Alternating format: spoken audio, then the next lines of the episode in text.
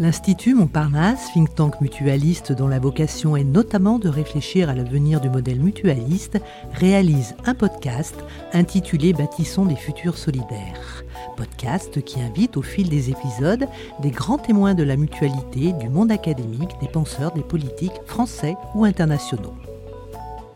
À l'occasion de la quatrième rencontre de l'ADES, Association pour le développement des données sur l'économie sociale, dont le thème est l'ESS porteur d'un management alternatif, la parole est donnée à différents experts ou chercheurs de l'ESS. Précisons que cette quatrième rencontre vient clore le cycle organisé par l'ADES et l'Institut Montparnasse sur les porosités et tensions en économie sociale et solidaire. Bonjour Stéphane Veillère. Bonjour. Vous êtes cofondateur et co-gérant de la manufacture coopérative. Est-ce que vous voulez bien nous présenter cette euh, structure? Euh, la manufacture coopérative, c'est une coopérative qui rassemble euh, à la fois des actrices, des acteurs de l'économie sociale, surtout du monde coopératif, euh, mais pas que, ainsi que des, que des universitaires, que des chercheurs académiques.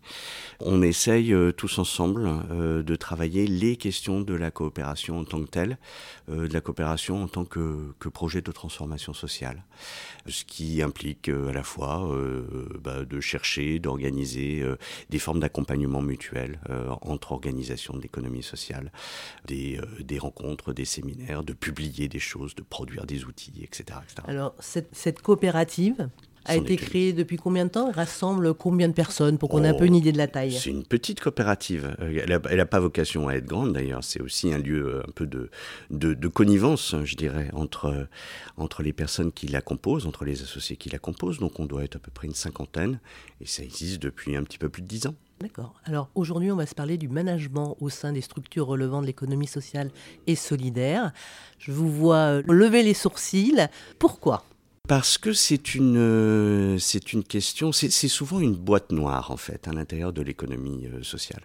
L'économie sociale, elle, est, euh, elle se caractérise beaucoup par des formes de rapport à la propriété, de rapport au pouvoir qui sont différentes de l'économie classique, et donc des gouvernances qui sont tout à fait particulières sur lesquelles on peut parler pendant des heures et sans aucun problème et que l'économie sociale assume sans aucune difficulté. En revanche, quand on ferme la porte du conseil d'administration, quand on clôt l'assemblée générale et qu'on retourne dans l'organisation concrète du travail, bah souvent on fait un petit peu la même chose que les autres, quoi. Et c'est euh, et c'est euh, à la fois souvent difficile d'en parler. Euh, beaucoup d'actrices, d'acteurs considèrent qu'il y a bien là quelque chose qui, qui cloche, euh, que l'on ne devrait pas faire la même chose qu'ailleurs, à l'intérieur de l'économie sociale. Et pour autant, euh, et pour autant, euh, les injonctions de gérer une entreprise euh, selon les, les bonnes formules et les bonnes règles de gestion s'imposent. Et donc, on a un petit peu tendance à faire exactement, à reproduire ce qui peut se passer, notamment en termes de management dans les entreprises classiques. Donc, est-ce que vous voulez bien nous donner un exemple concret pour qu'on comprenne bien comment ça se joue au sein d'une structure de l'ESS et pourquoi vous avez utilisé ce mot, ça cloche? Qu'est-ce qui fait qu'à un moment donné, on va être un petit peu obligé peut-être de penser les choses différemment?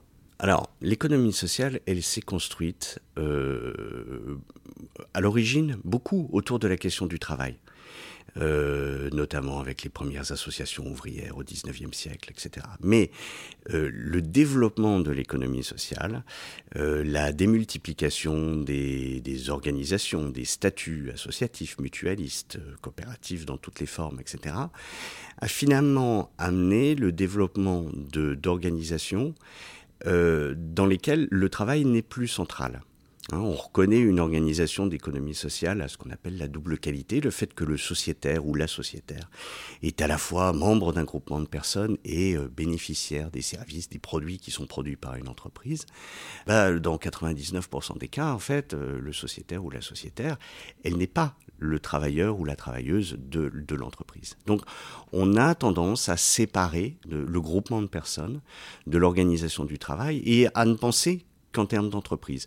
Tout nous y incite. Hein. Le droit européen, par exemple, un droit qui ne reconnaît pas une identité spécifique associative, l'existence d'un fait associatif, dans sa complexité, dans le fait qu'il y ait des groupements de personnes, le réduit simplement à une forme d'entreprise qui aurait un but non lucratif. Donc on, tout pousse en effet à ce que on considère nos petites organisations comme de simples entreprises et des entreprises qui sont sur des marchés comme les autres, qui doivent euh, se, se, se battre euh, sur ces marchés-là et qui donc quelque part reproduisent euh, les méthodes, les manières de faire du, de, de, tout à chacun sur, sur ces marchés.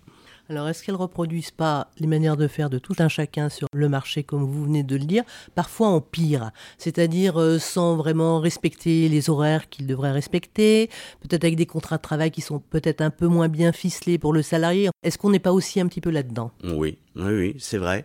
C'est vrai. Alors moi, je le, je le nuancerai aussi parce que pendant longtemps, on n'a pas regardé ça, on l'a pas regardé en face, on l'a nié. Et je pense qu'il était en effet nécessaire de mettre le doigt dessus. Euh, oui, l'emploi associatif, c'est un emploi qui est plutôt dégradé, dans lequel il y a beaucoup de temps partiel, dans lequel il y a des salaires qui sont inférieurs à ceux que l'on trouve à côté, euh, dans lequel on trouve parfois des injonctions, en effet, à travailler plus que de mesures pour la bonne cause, dans lesquelles la fonction employeur n'est pas toujours assumée dans les, dans les petites structures, ce qui amène à des, à des désastres.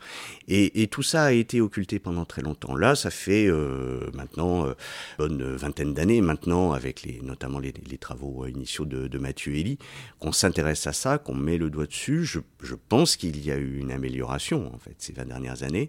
C'est important de le regarder. C'est aussi important de regarder en sens inverse il faut arrêter de s'auto-flageller aussi en permanence. Le fait que dans l'économie sociale, il y a aussi des pépites, il y a aussi une démultiplication de, de, petites pratiques de gestion d'entreprise au quotidien qui sont euh, hyper intéressantes, qui sont, euh, qui sont novatrices, qui sont émancipatrices.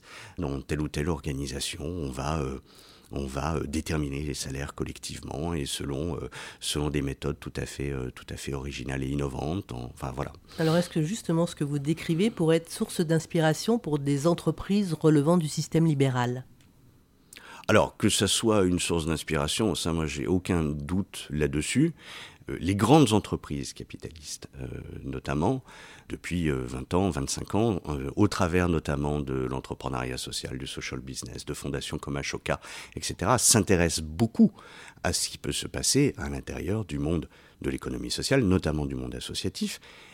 On pourrait détailler les raisons, mais une des raisons est une très mauvaise raison, euh, qui est que, en effet, dans l'économie sociale, on arrive à mettre au travail les gens gratuitement. En tout cas, c'est comme ça que les grandes entreprises l'interprètent. C'est plus compliqué que ça. Le bénévolat, c'est pas du travail gratuit. Mais c'est comme ça que c'est interprété.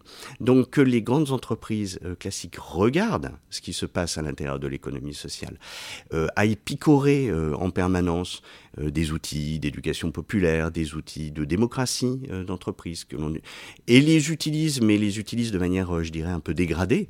Ça, ça ne fait, ça ne fait strictement aucun doute. Oui, bien sûr.